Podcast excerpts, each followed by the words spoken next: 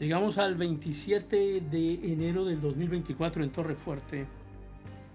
Y en estos años tan turbulentos, días tan complicados, en este comienzo de año tan agitado, en algunos países más que en otros, pero siempre con nuevas expectativas, nuevos planes,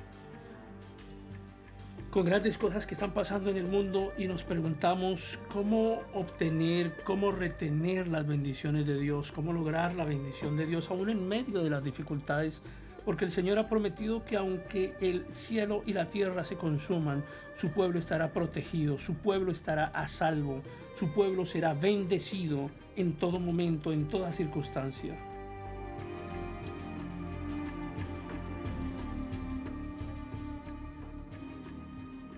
Hijo mío, presta atención a lo que te digo. Atesora mis mandatos. Afina tus oídos a la sabiduría y concéntrate en el entendimiento. Quiero darte varias claves en esta mañana para que recibas plenamente la bendición del Señor. Clama por la inteligencia. Pide entendimiento. Búscalos como si fueran plata. Búscalos como si fueran tesoros escondidos. Y entonces vas a comprender lo que significa temer al Señor.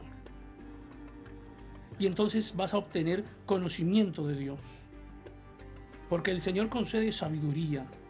De su boca provienen el saber y el entendimiento.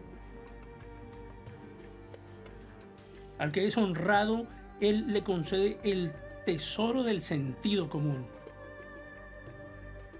Él es un escudo para los que caminan con integridad. Él cuida las sendas de los justos. Él protege a los que le son fieles. Y entonces tú vas a comprender lo que es correcto, justo e imparcial. Y encontrarás el buen camino que debes seguir. Pues la sabiduría entrará en tu corazón. Y el conocimiento te va a llenar de alegría. Las decisiones sabias que tomes te van a proteger. El entendimiento te va a mantener a salvo. La sabiduría te va a salvar de la gente mala, de los que hablan con palabras retorcidas. Esos hombres se alejan del camino correcto para andar por sendas tenebrosas, se complacen en hacer lo malo y disfrutan los caminos retorcidos del mal. Por eso sus acciones son torcidas y sus caminos son equivocados, son errados.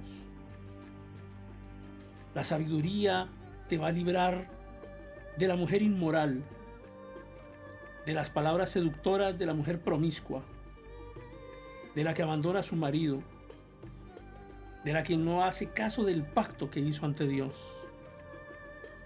Por eso la sabiduría te librará del hombre inmoral, del hombre de palabras seductoras, del hombre promiscuo, del que abandonó a su mujer y que no hace caso del pacto que hizo ante Dios.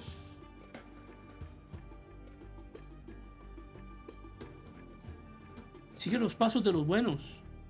Permanece en los caminos de los justos, pues solo los justos vivirán en la tierra y los íntegros permanecerán en ella. Pero los perversos serán quitados de la tierra y los traidores serán arrancados de raíz.